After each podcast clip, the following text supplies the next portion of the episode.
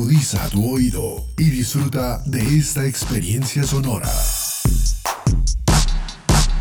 Este es un podcast Unal Radio.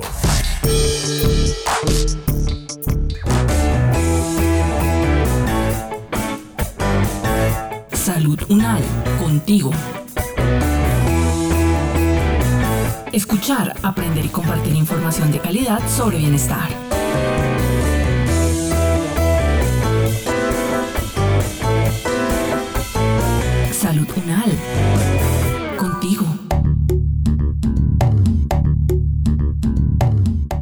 Carlos y María llevan mucho tiempo queriendo tener un hijo, pero les causa mucha preocupación y curiosidad cómo van a poder estimular el desarrollo de diferentes competencias y áreas del bebé en los primeros meses. Una de las áreas que más les preocupa es el desarrollo del lenguaje. Carlos y María han leído mucho acerca de cómo estimular el lenguaje en un bebé recién nacido, pero tienen mucha información y no se han podido asesorar de una persona experta.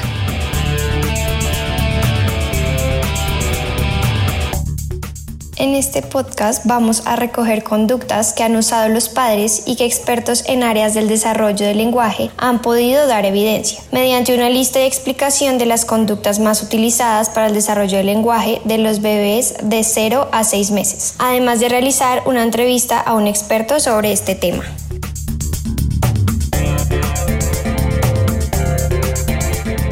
El lenguaje es un instrumento y medio fundamental en el proceso de socialización, ya que permite la adaptación al medio y su integración, la adquisición de valores, creencias, opiniones, costumbres correspondientes al contexto social de pertenencia, al tiempo que aprende a saber lo que se espera de él, que tiene que esperar de los demás y a comportarse en cada situación de acuerdo con esto. Las primeras normas y modos de conducta son recibidas dentro del contexto familiar, siendo en él donde se desarrolla la estructura de personalidad y se determina la actitud y el comportamiento del niño frente a la sociedad. Entonces, ¿por qué es importante estimular el lenguaje en los bebés? Así como lo dice Ordóñez y Tinajero en el 2012, que definen la estimulación temprana y la estimulación adecuada como una teoría basada en las neurociencias, en la pedagogía y en la psicología cognitiva y evolutiva, que se implementa mediante programas fundados con la finalidad de ayudar al desarrollo integral del niño. Así como lo dijo Antolín en el 2005, que proporciona la importancia de las funciones de la estimulación temprana para el desarrollo infantil, como lo son hominización, socialización, culturalización. En los primeros meses, los padres deben aprobar con sonrisas y gestos los ruidos que al niño le gusta producir con la lengua y los labios y motivar a emitir vocalizaciones, a imitar los sonidos producidos por los adultos y cosas que le rodeen. ¿Alguna organización o entidad ha desarrollado publicaciones acerca de este tema? Sí, en el transcurso del tiempo muchos son los autores e investigaciones que se han publicado y realizado para dar una orientación y confirmar conductas que se pueden utilizar para el desarrollo del lenguaje en los primeros seis meses del bebé. Es por esto que la UNICEF ha publicado ya una lista de conductas que se utilizan para la estimulación temprana. UNICEF ha sido una organización que ha publicado y se ha centrado mucho en los niños. María, ¿podemos revisar las conductas que ellos han listado? Sí, Carlos, revisemos estas conductas.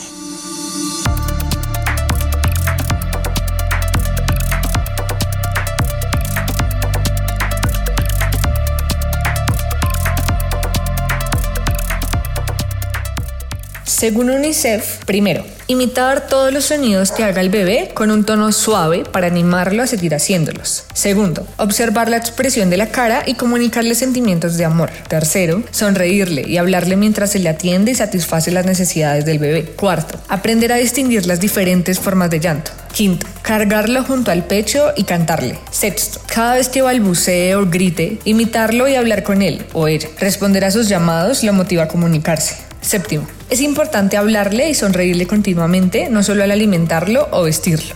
Y por último, llamarlo por su nombre en un tono cariñoso.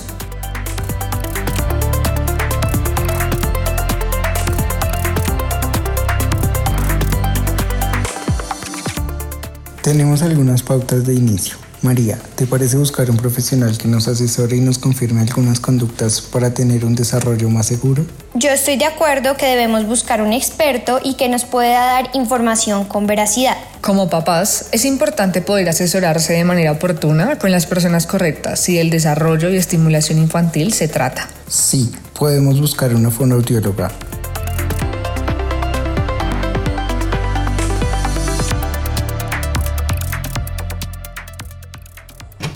Buenos días, estamos con la fonoaudióloga Lucía Fajardo que nos va a responder unas preguntas. La primera pregunta es, ¿por qué es importante estimular el lenguaje de los bebés recién nacidos?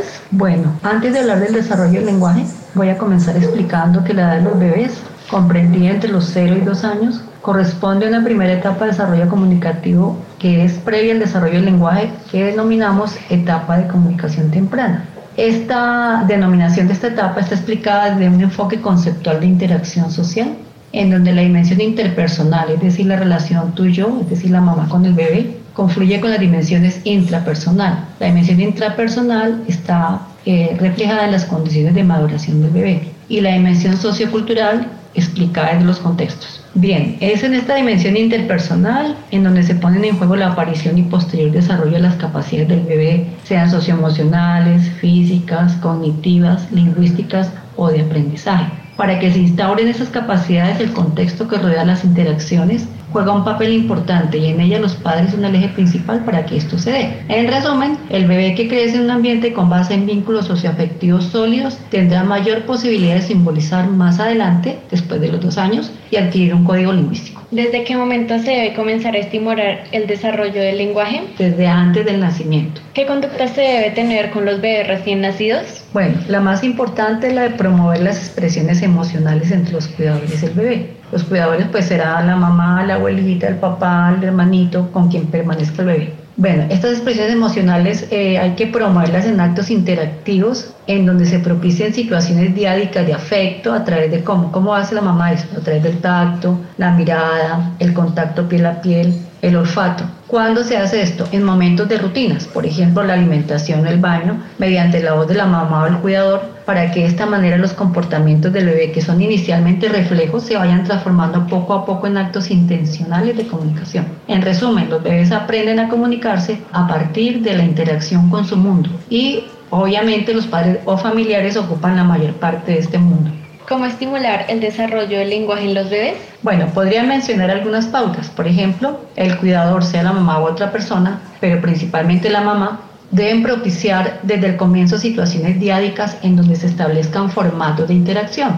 ¿Qué son los formatos de interacción? Actividad de interacción cotidiana, estructurada, dinámica, entre el bebé y el cuidador, los cuales cuentan con una estructura pautada, organizada, predecible y repetitiva. En ellos el adulto facilita la participación del niño como miembro activo.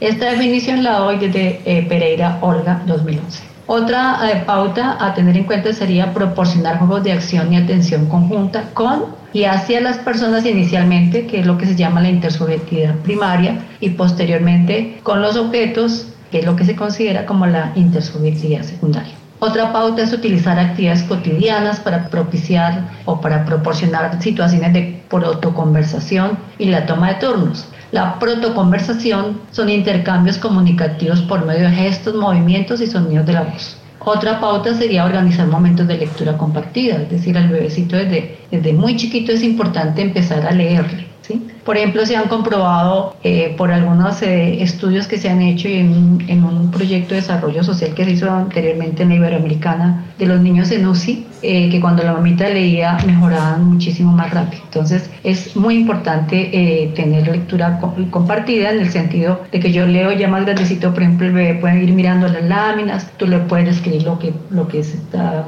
pasando, lo que ves y etcétera. ¿Cuáles son las conductas más utilizadas y las que no son correctas? Bueno, la primera es que la, es muy importante hacer interpretación de los comportamientos del bebé y dar respuestas coherentes a esos comportamientos comunicativos.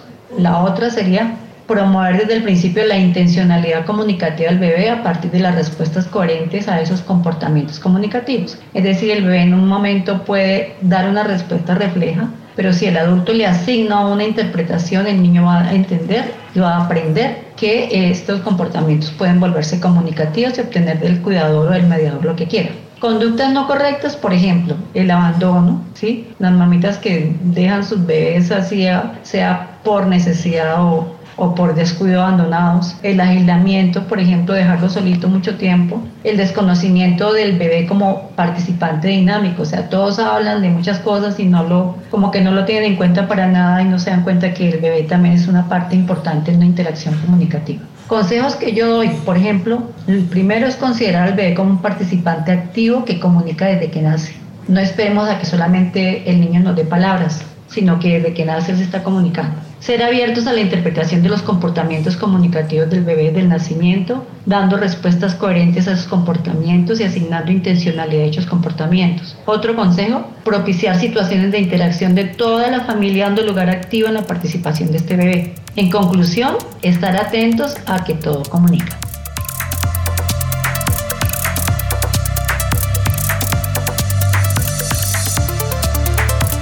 Es el momento de que cada uno desde sus hogares aporte en el cuidado de su salud y de su comunidad. Es tiempo de sumar.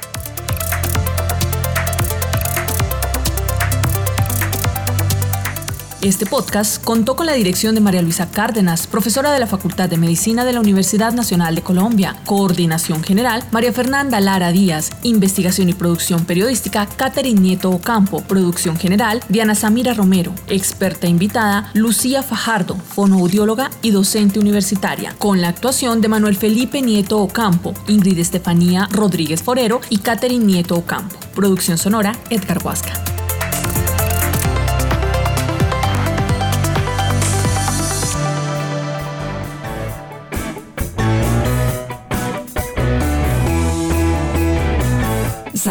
Contigo es una producción de la Facultad de Medicina de la Universidad Nacional de Colombia en alianza con UN Radio.